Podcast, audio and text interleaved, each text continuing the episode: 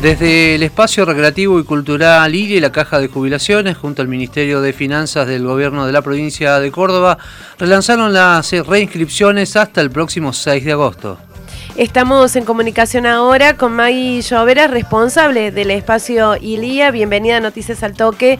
Javier Sismondi y Susana Álvarez, te saludamos. Hola, buen día Susana Javier. ¿Cómo están? ¿Cómo te va Maggie? Bueno, buenos días y bienvenida a Noticias al Toque. Eh, ¿Qué cursos eh, pueden encontrar los adultos mayores en el espacio ILIA y qué continúa con la virtualidad en el dictado? Bueno, la verdad es que son muchos los cursos que, ofrecemos, eh, que vienen ya desde el primer, desde el comienzo de este 2021. Pueden encontrar opciones en estimulación cognitiva, por ejemplo, música, movimiento, arte y manualidades, danzas, y ritmos, historia, literatura, escritura, idiomas, desarrollo personal y holístico, cocina, manualidades, oficios. Todo la verdad es que hemos podido eh, llevarlo de una u otra manera a la virtualidad. Hemos, son, son prácticamente las mismas áreas este, que, teníamos en, en, la presencialidad. Este cuatrimestre hemos, hemos agregado talleres interesantes como por ejemplo tardes de cine y más, eh, un taller de sexualidad y vejez venimos llevando adelante desde principio de año y ha tenido buena recibida. Digamos que estoy contándoles de, talleres, eh, digamos, innovadores o que se salen así de la, de, de la media habitual, digamos. Tenemos también un taller de producción radiofónica que este taller lo hemos pensado con la intención de aportar contenido al programa de radio Voces del Espacio, que desde el equipo Ilia Río Cuarto venimos llevando adelante desde febrero, creo yo, eh, con la intención de a través de la radio llegar también a aquellas personas que lamentablemente por falta de conectividad o de, o de este, herramientas no, no pueden acceder a los cursos virtuales. Maggie, ¿cómo fue esto precisamente de adaptarse a esta modalidad virtual que en muchos sectores ha costado, se nos impuso a todos de repente? Pienso en la educación en general, bueno, los artistas también, que tuvieron que reemplazar al público por un contexto virtual.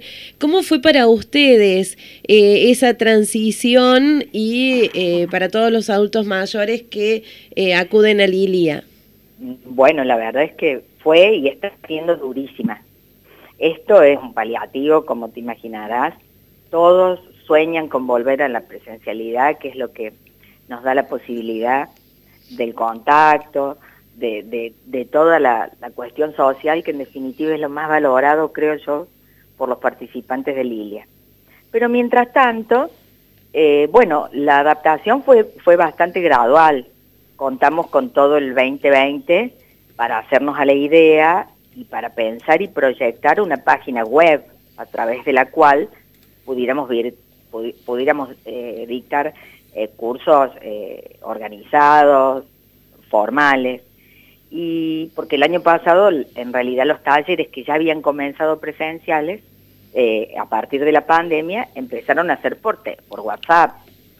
Y la verdad es que no es lo mismo fue un paliativo, fue una manera de adaptarse también a esto de la tecnología. Y bueno, y ya este año arrancamos con la, con la página web, eh, que justamente en esta semana la estamos eh, relanzando porque ha tenido muchas este, modificaciones, todas en función de una mejor accesibilidad, de más amigabilidad de parte de la página. Y, bueno, y hemos tenido ya eh, a, partir, a partir de la experiencia de este primer cuatrimestre pasado, muy buena respuesta. Muy buena respuesta sacando a quienes, como te decía al principio, no tienen herramientas, que no son pocos, pero los que han podido sumarse están muy contentos porque, bueno, porque han encontrado también en la virtualidad un modo de comunicarse, y, y, un, y unos cuantos detalles que en la presencialidad por ahí no se logran. por ejemplo, nos hablaban de tener la posibilidad de mirarse todos la cara en la reunión virtual, de poder escuchar bien porque hablan de a uno, cuestiones que en una este, en un aula o en un contexto presencial a veces este, con 20 personas, que es en general el, promedio de asistencia para los cursos, es más difícil. Así que, bueno, en ese sentido podemos decir que, ha sido un éxito la página virtual, más allá de esto bueno, que repito que es lamentable, que es que hay personas mayores que no están en condiciones, lamentablemente. Pero bueno, para ellos también, insisto con esto de que por el momento al menos podemos brindarles el, las voces del espacio, que es el programa de radio que llevamos adelante y donde invitamos a participar, invitamos a, a bueno, a sumarse o a escuchar al menos. Maggie, eh, precisamente, ¿no? Vos estás hablando de esta propuesta radial que vienen realizando eh, las voces de Lidia.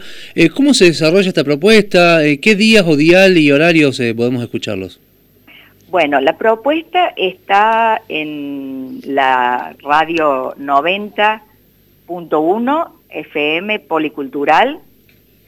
Em, se pueden sumar a través de la página eh, policultural.com.ar. Se pueden sumar también descargando la aplicación en la aplicación Radio Policultural o también a través de nuestro canal de YouTube, Elilia OK, todos juntos.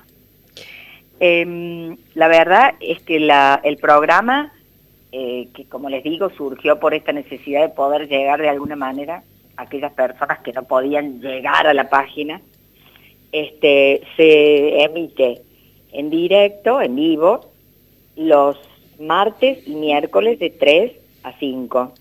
Y se repite el programa los lunes y los viernes. Con la intención, por supuesto, de poder eh, este, ir agrandándolo. Eh, y con la intención, sobre todo, final, de que, de que cada vez más las personas mayores vayan apropiándoselo al punto de poder llegar alguna vez a que, a que directamente sea producción de, de ellos. Hasta el viernes hay tiempo para realizar la reinscripción. ¿Qué hay que hacer?